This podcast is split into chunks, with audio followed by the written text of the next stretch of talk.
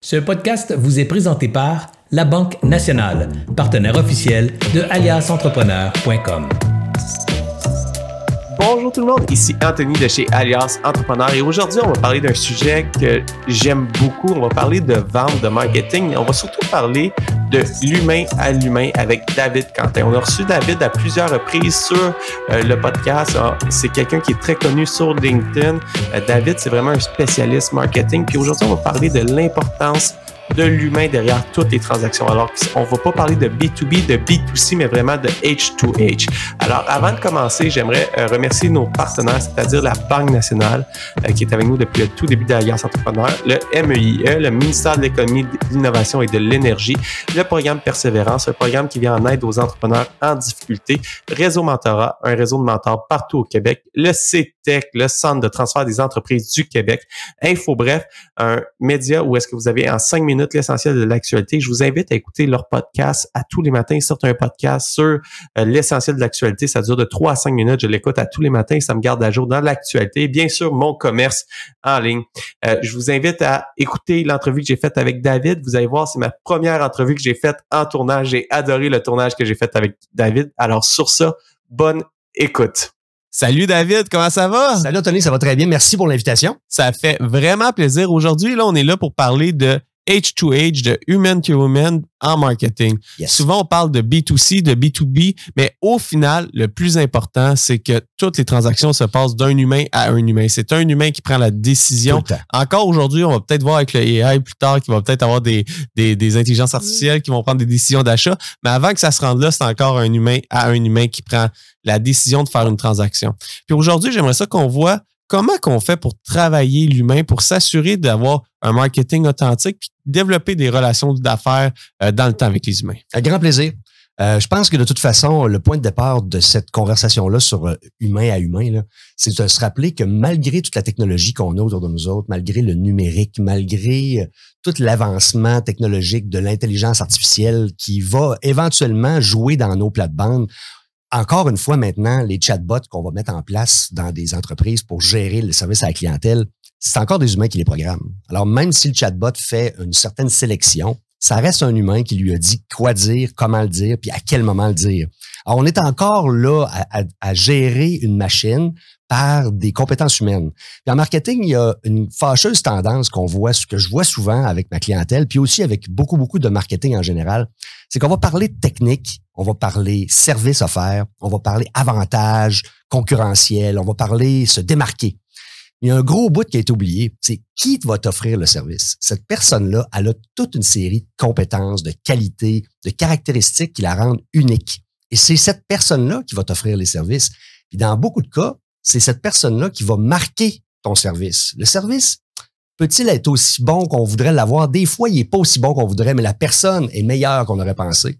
Puis on est satisfait à la fin, au bout du compte. Ben, j'aime ça dire, on n'a pas toujours besoin du meilleur service. On n'a pas besoin la meilleure personne en publicité Facebook pour que tes publicités Facebook soient fonctionnent. On a besoin d'une personne qui connaît ça, mais qui a une belle connexion, qui va comprendre ta business pour pousser euh, ce service-là. Je donne l'exemple de la publicité Facebook, mais ça s'applique à, n'importe quoi. Tu es un amateur de whisky. Pareil. Es-tu le meilleur connaisseur au monde en whisky? Absolument pas.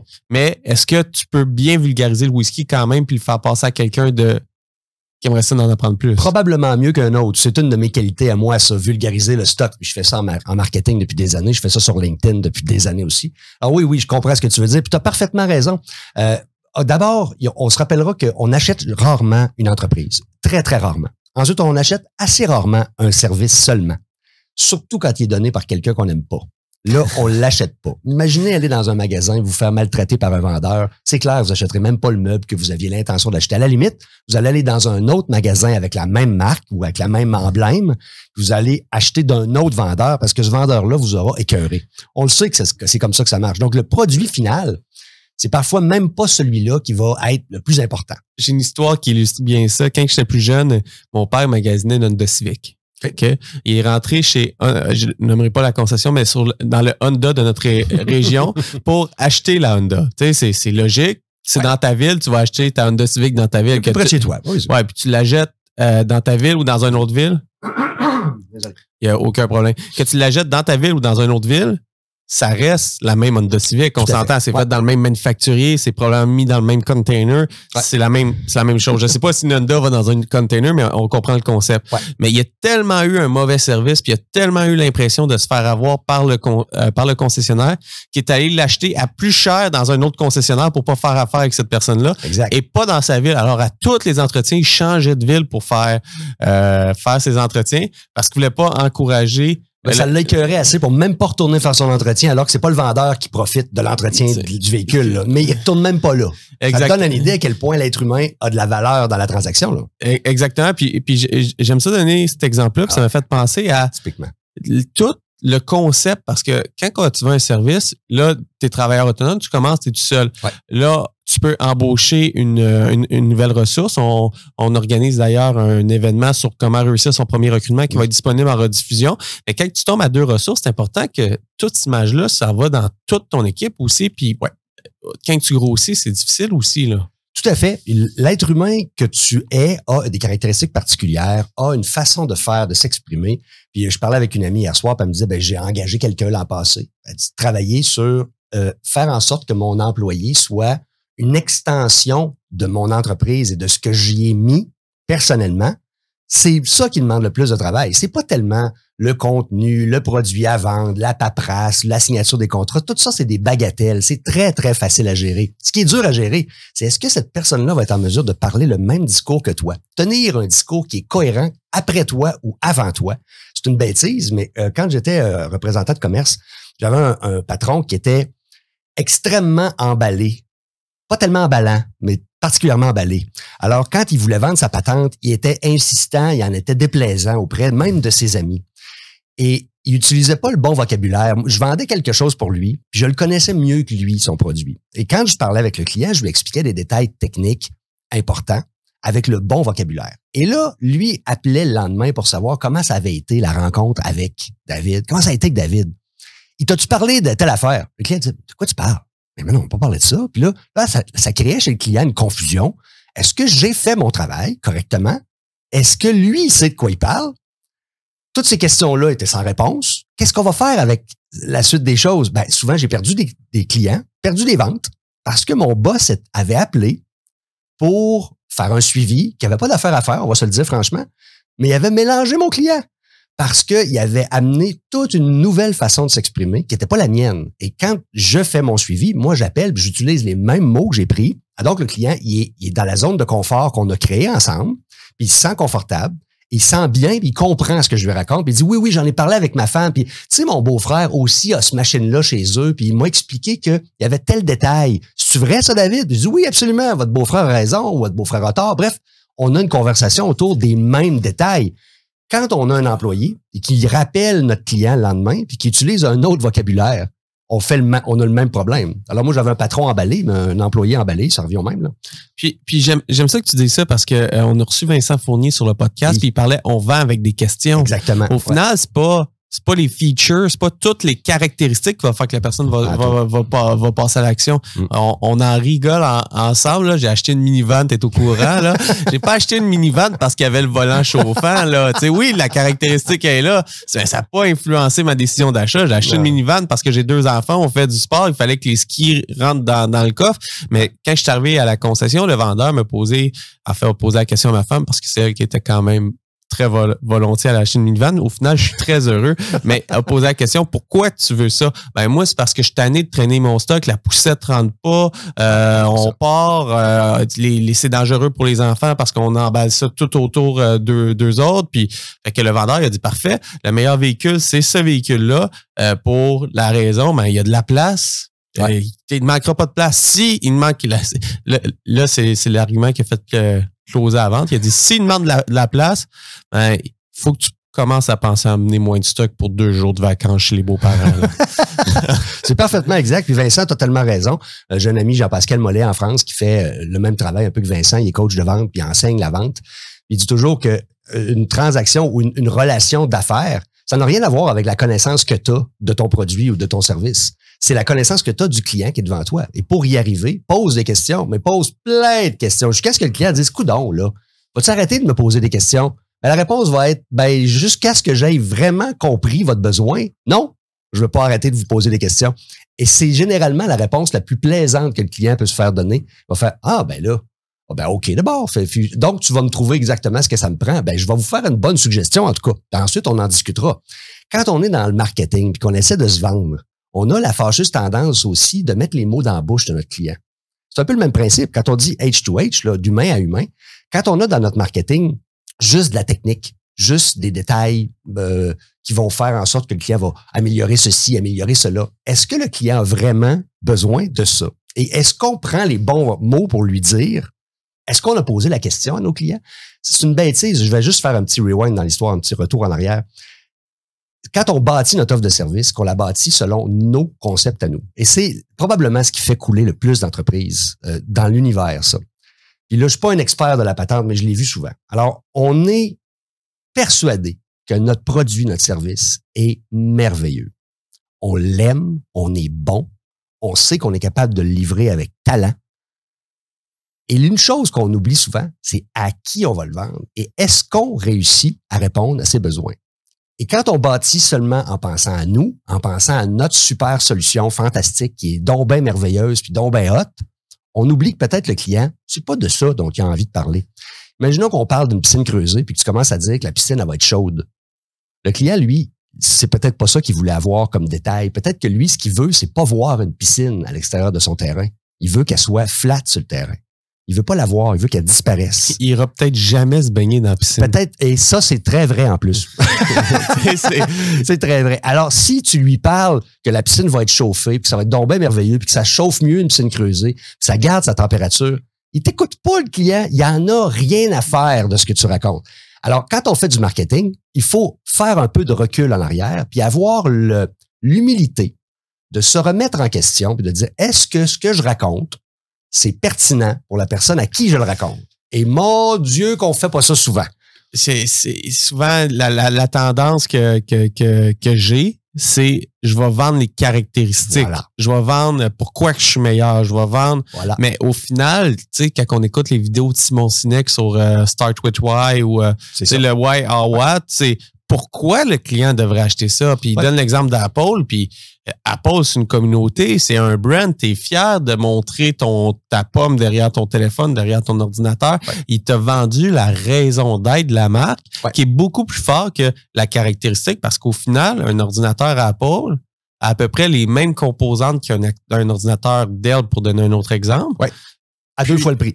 Euh, ah, exactement. je, je sais pas si c'est deux, deux fois le prix, là. Je peux, Parfois plus. Mais, tu sais, mais euh, il y a tout un concept qui va être la, à part une liberté, une, un côté rebelle. Il l'explique très bien. Là, je ne suis, pas un expert de la marque, mais ça donne, ça illustre bien ça sur faut vendre le pourquoi, le, la transformation et non la caractéristique même. Ouais. Et Apple a le loisir ou le luxe, je dirais maintenant, de pouvoir déterminer ce que les gens vont aimer de son produit. Parce qu'il a, avec le temps, accumulé des tonnes et des tonnes d'informations qui, lui permettent de dire exactement ce que le client veut avoir d'un ordinateur ou d'une machine Apple en général, que ce soit le téléphone ou autre chose.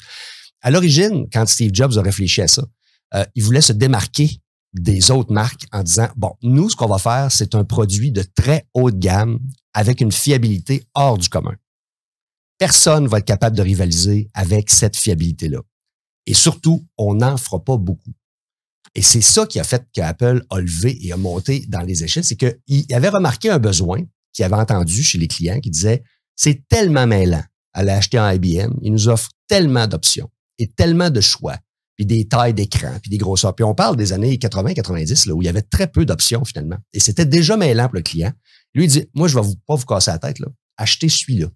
Il disait, ah oui, puis c'est quoi les options? Aucune. Et là, les gens faisaient quoi? Aucune. Tu le prends de même, puis tu pars avec. Puis il marche. Puis il marche tout le temps, puis il marche pour tout le monde. Et c'est comme ça qu'ils ont réussi à bâtir leur marque avec le moins de produits possible. D'ailleurs, ils ont encore très peu de produits. Ils ont l'ordinateur de bureau, ils ont les MacBook Pro, MacBook Air, ils ont une coupe d'iPad, ils ont élargi un peu. Mais allez faire un tour chez Samsung pour comparer la, la, concurrence directe de Apple, c'est Samsung. Comparer la quantité de produits disponibles chez, chez Samsung et celle qui est disponible chez Apple. Les téléphones, par exemple. Il y a un iPhone, c'est un iPhone avec un chiffre au bout et c'est tout. Chez Samsung, ils en ont six modèles différents à l'heure actuelle. Et alors, un flip, un qui ouvre, un qui flip dans l'autre sens, un qui se fold, euh, un avec un crayon, l'autre pas de crayon, un grand, un petit, un moyen. Alors, encore une fois, ils ont la diversité des produits. Apple, qu'est-ce qu'ils offre? Un iPhone 14. Un iPhone 14 Pro. C'est tout. ils ont peut-être ils ont élargi un peu avec du mini, mais tu sais, c'est. Mais, mais puis encore une fois, même s'ils ont élargi la marque, chaque produit est clair pour son destinateur. Toujours. Tu sais, tu vas avoir un ordinateur performant de travail portable. Toujours. Tu vas aller avec un MacBook Pro. Exact. Tu vas avoir un, ordinateur plus euh, personnel pour euh, pour traîner partout, pour aller en voyage, pour aller sur le bord de la plage. Tu vas acheter le MacBook Air parce qu'il va fitter dans une dans une enveloppe de chimie. Je sais pas si c'est encore ouais, ouais, c'est ça leur marque. Mais c'est comme ça qu'ils l'ont vendu au départ, que ça rentrait dans une enveloppe, standard. Là. mais, mais c'était clair. Ah, le, tu vas avoir un ordinateur de montage. Ultra léger. Ah, c'est ça, de euh, montage. Tu, vas aller chercher le, Je ne sais plus quoi, mais il va en avoir un qui est exprès pour ça. Puis, t'as pas, comme tu dis, tu n'as pas 10 choix de configuration. Tu la jettes, il est built-in, il va fonctionner. Après ça, tu as des petits features d'upgrade que tu peux avoir, mais encore une fois, c'est très, très simple. Oui. Tu as besoin de combien de stockage? Ben... Qu'est-ce qu'ils ont fait Apple après avec ça? Ils ont ouvert des boutiques. Puis vous le savez, si vous êtes déjà allé dans une boutique, euh, boutique de particulièrement Apple, les boutiques modernes, c'est wide open, leurs produits sont sur des tables, puis il y a des gens qui viennent vous voir puis disent bonjour, je m'appelle David, je peux t'aider si tu as des questions, euh, ça va me faire plaisir de répondre à tes questions aussi. Puis alors tu viens me chercher, je suis juste ici. Et voilà, si je peux t'aider. Alors, ils sont pas envahissants, ils sont pas déplaisants. Ils nous font pas du on y va avec ça, ma petite madame, comme on entend dans les magasins de meubles ou dans les magasins, dans les concessionnaires automobiles. Fait qu'on y va avec ça, madame. Ah, ah, ça, c'est la phrase qui m'horripile. Vincent Fournier, ça le cœur lui aussi. Euh, je sais, parce qu'on en a déjà parlé.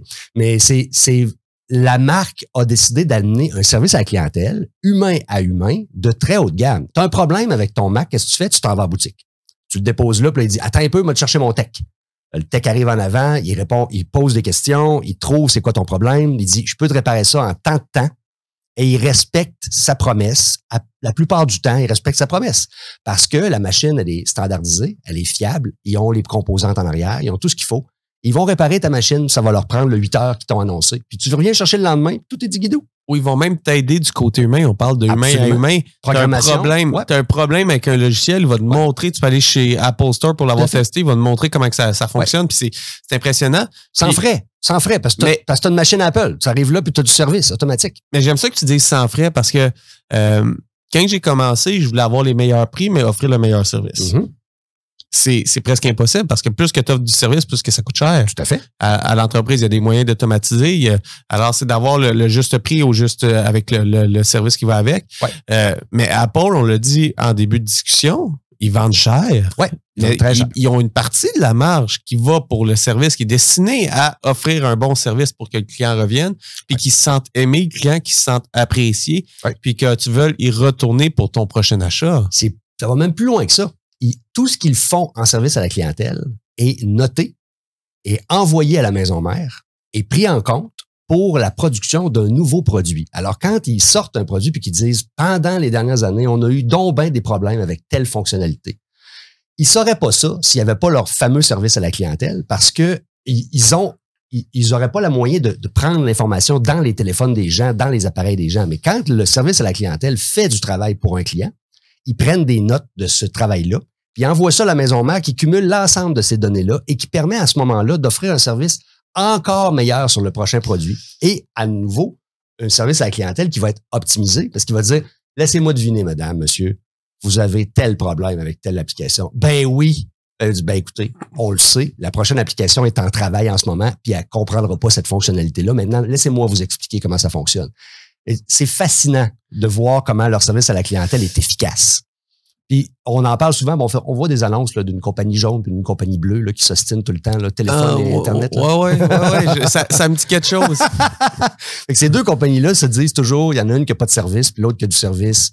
Il y en a une qui a de la vitesse, l'autre qui n'a pas de vitesse. Ils sont toujours en train de se compétitionner. Et ce qui est drôle dans l'histoire, c'est qu'on peut aimer un ou l'autre, mais les deux ont raison chacun de leur côté. Et quand on arrive avec une compagnie comme Apple, ils ont décidé d'unifier ça puis de dire, moi, les autres, je m'en fiche je m'en fiche. Chez nous, tu vas venir, puis tu vas toujours avoir la même qualité de service. Puis je me compare pas aux autres, puis je regarde pas ce que les autres font. Steve Jobs, ça l'écœurait. Ça dit non, non, ils font bien ce qu'ils veulent. Regardez-moi bien aller. Moi, je vais prendre le devant. je vais vous montrer ce que j'ai à vous offrir. Puis j'aimerais ça qu'on rapporte ça parce que là, on parle depuis le début du podcast des grosses entreprises. Mais moi, comme propriétaire d'une PME, comme travailleur autonome, est-ce que je peux aller de l'avant? Après avoir euh, offert un service? Qu'est-ce que tu me conseillerais pour aller sonder, pour aller poser des questions, pour savoir si mon service a été bon, si mon pitch de vente a été bon? Puis je rajouterais, si j'ai pas eu la vente, comment que je fais pour mhm. approcher le client? Euh, toi, tu l'as déjà fait avec moi, Anthony. Euh, on n'a pas eu le contrat. Qu'est-ce qui s'est passé?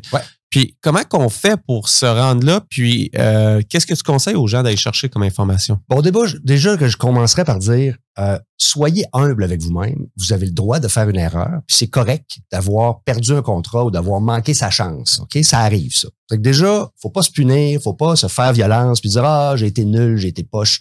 Première chose, on en perd des contrats puis on en gagne. Certaines fois, on va gagner des contrats qu'on voudrait pas gagner, puis on les a gagnés pareil.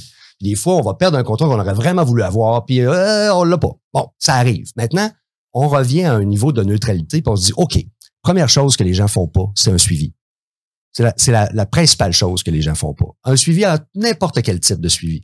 Puis il y a plein de façons d'y arriver, mais la première chose à faire, c'est de descendre de ses grands chevaux, descendre son niveau d'émotion, puis rappeler le client en lui disant les faits. Salut Anthony, on a travaillé ensemble, je t'avais fait une proposition. Euh, j'ai compris que je ne l'ai pas gagné. Est-ce que tu m'aiderais à comprendre pour quelle raison je ne l'ai pas eu, ce contrat-là? Peut-être que je pourrais améliorer ma performance la prochaine fois puis gagner un contrat auprès d'une autre personne. Avec toi, c'est perdu, c'est correct. Maintenant, est-ce que tu m'aiderais à comprendre ce que j'ai fait de mal ou de bien pour peut-être m'améliorer encore une fois, mieux préparer et présenter mon offre la prochaine fois? C'est bien rare un client qui va te dire écoute, ça m'intéresse pas de faire ça pour toi, à moins que vous ayez été vulgaire ou odieux et que ça n'ait pas de bon sens ce que vous avez fait pour ne pas mériter le contrat. Mais dans toutes les autres circonstances, ça va être OK. Il va prendre quelques instants. À la limite, ce sera pas maintenant. Appelle-moi la semaine prochaine, on va faire ça ensemble. Mais l'idée étant d'être honnête et humble. Vous avez le droit d'avoir fait une erreur, puis la personne qui est devant vous, elle n'est pas fâchée. Elle a juste choisi quelqu'un d'autre. Ah, l'impression qu'on a que cette personne-là va pas vouloir ci ou pas vouloir ça, ça, c'est juste dans notre tête, ça arrêtez de vous mettre des prérequis ou des préjugés et appelez la personne, demandez-lui simplement de vous donner un coup de pouce. Puis ça peut prendre deux minutes et ça suffira. Écoute, ton offre là, était incomplète. Il manquait ça, il manquait ça, il manquait ça. Pourtant, je te l'avais demandé à, la rencontre de, découverte.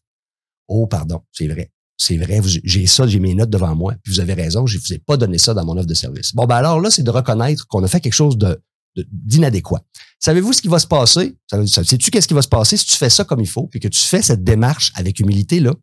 Il y a des maudites chances que tu te fasses rappeler pour un autre offre de service dans un certain nombre de mois. Ça, je l'ai vécu souvent. Les gens vont te rappeler. Ils vont te dire, Anthony, tu sais, la dernière fois, je t'avais fait faire une offre de service, puis j'aimerais ça que tu m'en refasses une autre. Tu sais que ça m'est arrivé avec Serge. Ah oui? Oui, dans le fond, l'histoire du début de Serge, avec Serge. Euh, ça n'a pas marché du premier coup, c'est ça? Hein? Non, vraiment pas. Ça. Euh, moi, j'avais un concept qui s'appelait Inc 101, puis lui, il y avait un concept qui, s'appelait Biz 101. On s'est rencontrés à plusieurs reprises sur une période d'à peu près, je vais dire, euh, 10 mois, deux ans, entre un an et deux ans. Euh, on s'est rencontrés entre trois et quatre fois, des fois par téléphone. Puis, à un moment donné, j'ai plus de nouvelles. Et j'ai entendu parler qu'Alias Entrepreneur voyait le jour. OK? Fait que la, la frustration interne ah, de. je l'ai manqué celle-là. C'est ça, tu sais. Moi, ça me tenait à cœur. Moi, j'avais développé Inc 101, puis là, je voulais que ça décolle, puis euh, je voulais aider les entrepreneurs, puis j'étais comme, pourquoi qu'il m'a pas choisi, tu sais? Hmm. Puis là, j'ai appelé mon père à ce moment-là, puis moi, j'avais le goût d'y envoyer un courriel de bêtise, tu sais, de dire euh, qu'est-ce qu'est-ce qui s'est passé? Mais il me dit, ça sert à rien. Tu sais même pas pourquoi il t'a pas choisi. Exact. Tu sais? Fait qu'il dit, la meilleure chose à faire, c'est d'y envoyer un courriel puis dire bonjour Serge, euh, le projet me tenait à cœur. Est-ce que tu, pourrais m'expliquer pourquoi qu'on continue pas ensemble? sa raison était très valable. Honnêtement, là, à l'époque, j'étais, j'étais un jeune, il y avait euh, deux mois pour développer le concept au complet. Fait qu'il fallait qu'il y ait avec une équipe qui avait du tournage, qui avait, qui était capable de faire le site web, qui était tout capable de faire au même endroit. Moi, j'étais, j'avais des compétences un petit peu en design web, mais je pas, j'avais pas étudié là-dedans et euh, etc. Alors, tu sais, la confiance en moi puis dans la petite équipe que j'avais à l'époque était beaucoup moins que allez, OK, il faut, il faut y aller. Fait que moi, je risque mon nom là-dessus, on va y aller. Mais j'ai écrit un, courriel. Puis, quelques semaines plus tard, il me rappelle, puis il me dit, Anthony, si ça t'intéresse, on a fait ça en sous-traitance au complet. J'aimerais savoir un product owner, quelqu'un qui s'occupe du produit à l'intérieur de la marque, voilà. puis qui gère les sous-traitants. Puis c'est à ce moment-là que je suis rentré dans, dans Alias. Puis euh, là, ça va faire euh, quatre ans et plus que je suis rendu le directeur général de l'organisation. Mais ça a commencé par un courriel. Ça a commencé par un refus, en fait. Exactement. Ça a commencé par un refus. Puis tu as finalement intégré l'équipe, puis à, ce heure, tu t'en es en charge. C'est, mais, mais j'ai pris le temps de envoyer un courriel. Bien sûr. Si j'avais pas envoyé le courriel, ça veut pas dire qu'il aurait pensé me rappeler. Aucune chance. À ce moment-là, tu sais. Alors, il a la tête pleine, Serge. Il fait en fait des affaires. Puis la plupart des gens d'affaires sont comme lui. Ils ont leur entreprise à cœur. Ils ont leurs activités quotidiennes à cœur. Ils pensent pas à ta vie, à toi. Alors, si tu prends pas le temps de les appeler pour leur dire, hey, salut, euh, tu te rappelles-tu de moi? ils vont faire comme, ah oui, c'est vrai.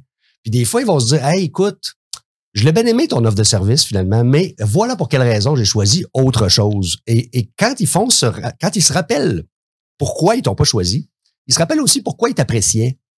Ils se disent ah ouais mais j'ai aimé ça de toi et c'est ce souvenir là qui va te ramener une future vente potentielle. Parce que rappelez-vous quelque chose, on a tendance à oublier ce qu'on a fait hier ou avant-hier. Alors imaginez quand on rencontre 4-5 soumissionnaires pour quelque chose, puis qu'on on fait un choix, puis qu'on part dans ce projet-là, on a oublié les trois, quatre qu'on n'a pas choisis. C'est certain qu'on a oublié ça. S'ils ne se rappellent pas à nos bons souvenirs, comme on disait dans une, ancienne expression qu'on utilise presque plus, se rappeler aux bons souvenirs de quelqu'un, si tu fais pas ça, il se rappellera jamais de toi. Tes opportunités viennent de tomber à zéro. Donc déjà, tu me posais la question, comment on fait pour faire mieux? Ben déjà, appeler puis poser la question, ça va vous ramener dans les souvenirs de la personne et elle va vous répondre. Il est bien rare les gens qui vont dire, écoute, ça m'intéresse pas de te donner du feedback, arrange-toi que tes troubles. Ils ont été en affaires, ces gens-là. Ils savent qu'est-ce que ça vaut de se faire dire par quelqu'un qui a de l'expérience ou du talent, qu'est-ce qu'on a moins bien fait, moins bien réussi, comment on peut s'améliorer? Ensuite, c'est un signe d'humilité. Ça prouve que tu te prends pas pour un autre, puis tu es capable d'admettre que tu as fait une erreur, mais que tu aimerais bien la corriger. Et ça, c'est fabuleux l'effet que ça a. Puis enfin, quand on veut faire un bon suivi après-vente, c'est la même chose. On a la fâcheuse tendance de dire, ben, j'ai fini mon contrat de service, je vais le rappeler l'an prochain, savoir s'il veut reprendre mes services. Il va t'avoir oublié. C'est la même chose. Le service est fini. Lui, est passé à d'autres choses. Il a démarré un autre projet. Il a rencontré un autre partenaire. Dans le temps de le dire, tu as disparu de sa mémoire. Il suffit juste de se rappeler à l'occasion, à sa mémoire, de dire Salut, comment ça va? Et je vais te donner le meilleur truc que, que j'ai reçu d'un vendeur il y a plusieurs années, c'est appel sans raison. OK? C'est la, la meilleure façon de faire un suivi après-vente, même si tu n'as pas rien à vendre ou tu même pas un vrai suivi professionnel. C'est un suivi humain. Appelle sans raison.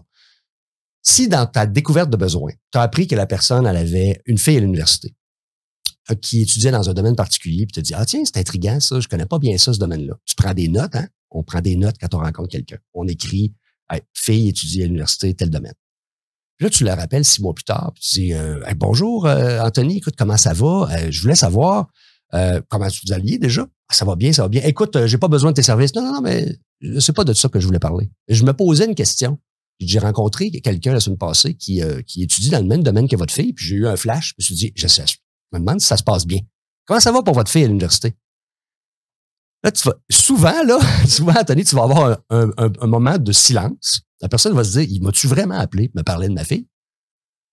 Puis la question va, la réponse va être oui. Il va dire, ben là, c'est weird ça. Ben, elle va très bien. Euh, je te remercie de t'informer. Ça me fait plaisir. Puis comment ça se passe pour vous?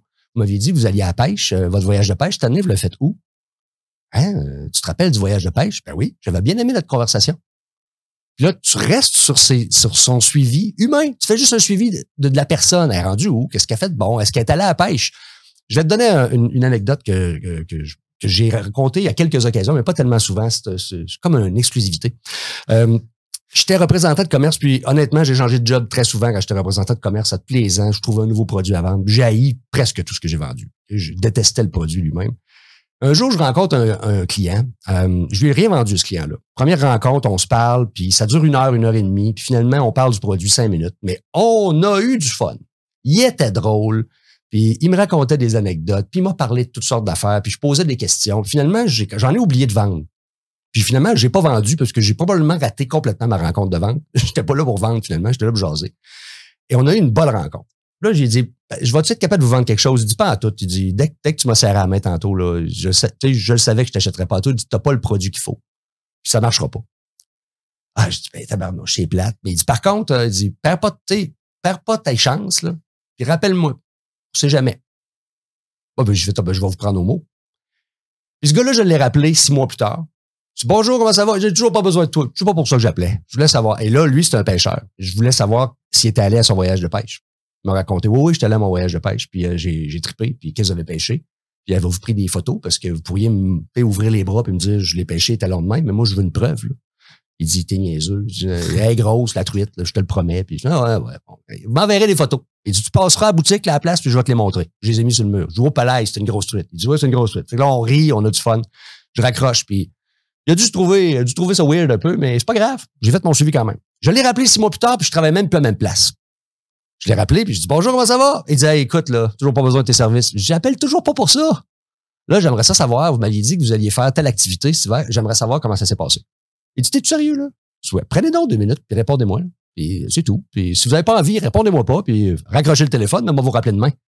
Il dit, OK, c'est beau, la ville. Fait que là, il m'a raconté son histoire. Il dit, là, tu fais quoi maintenant? Ben, je vends telle autre affaire. Il dit, ben là, j'ai encore pas plus besoin de ça. Je dis, pas grave. Mais il dit, pas grave, je vais continuer de vous rappeler, puis un jour, je vais finir par vous vendre quelque chose. Il dit, ouais, j'en doute même pas, là. Deux fois que t'appelles déjà, puis t'as aucune raison, là. J'ai l'impression que tu vas me rappeler souvent. Ben, sais-tu combien de temps je l'ai rappelé? Trois ans. Toutes les six mois, je donne un coup de fil à ce client-là. Puis un jour, il m'appelle. Le téléphone sonne, c'est lui qui m'appelle. Il dit, dis-moi donc, vends-tu ça, toi? Là, il me fait une proposition, il me dit de quoi il a besoin. Il dit là, si, je pourrais acheter à quelqu'un, là, m'a acheté à Quentin, ça fait trois ans qu'il m'appelle sans raison valable, puis qui essaie de faire quelque chose avec moi, puis de jaser avec moi, puis il veut jamais me vendre rien. Bon, ben là, j'ai de quoi acheter, je vais l'appeler. D'un coup, c'est lui qui le vend. Puis je vendais pas ça. Puis j'ai dit, ben non, je vends pas ça. Il dit, OK, à qui je peux acheter ça? D'abord? Donne-moi des références. Puis il a acheté de la personne à qui euh, je l'ai envoyé. Cette personne-là a dit, hey, c'est David qui vous a envoyé. Il dit, ah oui. Il dit, ben, ce gars-là, ça fait trois ans qu'il m'appelle, imagine-toi, c'est à lui que je voulais l'acheter. Mais il dit, correct, je vais lui donner une commission. J'ai reçu une carte cadeau de 50 pièces à SOQ parce qu'il dit, ben, merci pour la vente, puis euh, bravo pour ton suivi. Trois ans, j'ai appelé un client pour ne jamais lui vendre quoi que ce soit. Mais je te garantis que lui aussi, autour d'un verre avec des chums, au chalet, il dit, m'a t'en compté une bonne. Il y a un jeune un jour qui m'a appelé trois ans pour jamais rien me vendre. Ben, il va s'en rappeler de moi longtemps. C'est ça, ce souvenir-là, qui va marquer le plus les gens. Quand vous essayez de vendre, puis que vous essayez de vendre un produit, un service, une patente, une technicalité, cette merveilleuse plante est plus verte que les autres plantes, ça marchera jamais. Vendez-vous donc vous-même. Il va vous rappeler, il va, vous rappeler ou se rappeler de vous. Puis, puis ça, j'aimerais ça qu'on conclue le podcast là-dessus parce ah que c'est une super de belle euh, analogie pour conclure le podcast. En début, on parlait de sais, euh, pas être trop achalant, pas parler de l'humain à l'humain, puis on parlait vraiment des bases. Mais moi, j'aimerais te ramener à quand que je magasine, là, je vais pas dans le, dans le magasin qui est pas si pire, qui me pose les bonnes questions. Je vais dans le magasin qui a un côté humain, que le propriétaire, est, que moi, je suis un maniaque de snowboard, de ski nautique, etc. Je vais à la même boutique dans ma, dans ma ville, que même s'il n'y a pas le produit que je veux, je vais aller le voir pour qu'il me vende un autre produit qui a en inventaire parce qu'il va me conseiller. Si c'est arrivé, si jamais le produit marche pas, il va me le rééchanger pour un produit que je vais aimer. Puis il y a un côté humain. Il y a un côté, je rentre dans la boutique, tu te sens familier. C'est ça. Ça, ça, on le voit en boutique, on, le sent. Mais on parle beaucoup du marketing numérique aussi. Pareil. C'est la même chose. Il faut pas dire, ah, c'est parce qu'il y a un écran qui nous sépare. Tes posts sur LinkedIn sont, sont authentiques et te représentent. Ouais. C'est la même chose sur ton site web. Alors, j'aimerais juste qu'on conclue sur, c'est pas d'être pas si pire, c'est juste de ramener un côté familier, un côté le fun, un côté. Le plus important, c'est d'être ami, ami, un grand mot, là, mais d'être, d'apprécier la personne, puis s'intéresser. Je vais, je vais enlever le mot apprécier parce qu'on n'apprécie pas tout le temps, mais s'intéresser à notre client potentiel, s'intéresser à la personne avec qui, qui est devant nous. Puis si c'est pas notre client potentiel, on ne se revient pas de bord. On dit, hey, David, Parfait. On, va faire connaissance. Puis peut-être que David va connaître Georges, puis Georges va avoir besoin de mon service. Voilà. C'est exactement ça. si Georges, Georges va peut-être connaître Catherine, puis Catherine va avoir besoin de mon service. Tout à fait. Votre section à propos sur votre site web, là, si elle, inclut juste un, un, un pédigré technique de vos études, puis de vos réussites, puis de vos succès, vous passez à côté de la plaque. Vous passez littéralement à côté parce que vous avez oublié de parler de la personne que vous étiez avant de faire ce travail-là, la raison qui vous amène à faire ce travail-là, qu'est-ce qui vous fait triper dans ce que vous faites. Il y a des gens qui vont dire Ah, moi, là, j'aime pas travailler avec quelqu'un qui est, qui est orienté sur le produit et le service. Je préfère travailler avec quelqu'un qui est orienté sur la façon dont on va faire le travail ensemble. Alors, si vous en parlez dans votre section à propos, vous allez faire voir ou faire comprendre à la personne qui vous lit qui vous êtes. Et c'est ce qui vous êtes là qui a le plus d'importance. On, le répète depuis tantôt. Si dans votre marketing en général, dans vos publications puis dans votre contenu, vous avez tendance à mettre beaucoup, beaucoup, beaucoup plus de détails techniques puis de l'info puis de l'info puis de l'info, c'est pas mauvais. Rappelez-vous comment passer votre info. Faites-le avec qui vous êtes cette fameuse authenticité-là qui nous démarque les uns des autres, c'est ça que les gens vont acheter. Euh, je fais toujours la même blague avec euh, mon contenu. Mon contenu n'est pas particulièrement euh, pertinent tout le temps. Mais ce que j'aime de mon contenu, puis ce qui me touche le plus, puis ce qui me rapproche le plus de mon, de mon public, c'est qu'il me ressemble. Une fois de temps en temps, il est un peu irrévérencieux. Une fois de temps en temps, il graphine un petit peu. Une fois de temps en temps, il dérange un peu. La plupart du temps, il est drôle. Parce que c'est comme ça que je vends, c'est comme ça aussi que je suis avec ma clientèle. Et si je m'éloigne de ça, mais là, j'attire plus les bonnes personnes. Et c'est là qu'on dit, ah, je suis tanné de vendre à ces gens-là, ils m'énervent, ces gens-là. Mais tu, tu leur vends parce que tu, leur, tu les attires. Qu'est-ce que tu dis ou que tu ne dis pas qui fait que tu vends à ces gens-là à chaque fois? Alors, il y a toute une réflexion dans de ça. On est dans la même place qu'on se disait au début, cette fameuse réflexion-là sur est-ce que je vends un produit pour moi ou est-ce que je le vends pour les gens à qui, à, qui je veux le vendre finalement? Puis est-ce que mon produit est le bon produit pour mon client idéal? Exact. Puis si ça ne l'est pas, es-tu capable de dire non aussi? C'est ça, c'est. Écoute, finir là-dessus, David, là. Je, pense... je l'ai fait lundi, Anthony. J'ai dit à une cliente, je dis, je te remercie beaucoup pour ta confiance, mais c'est pas moi que ça te prend. Puis je l'ai référé à quelqu'un d'autre. Parce que c'est pas moi que ça y prend. Elle veut apprendre à faire quelque chose que je peux pas lui apprendre à faire. Je pourrais mentir puis lui vendre une patente à 2000 pièces là. Mais ça fera pas de sens, cette affaire-là. D'abord, ma réputation serait gâchée parce que je peux pas donner le bon service. Puis ensuite, c'est pas honnête. Puis cette personne-là est venue me voir parce qu'elle a confiance en moi. Ça, ça, ça fait pas de sens, ça, commencer à vendre quelque chose que je peux pas faire. Fait ouais, c'est une bonne conclusion, je trouve.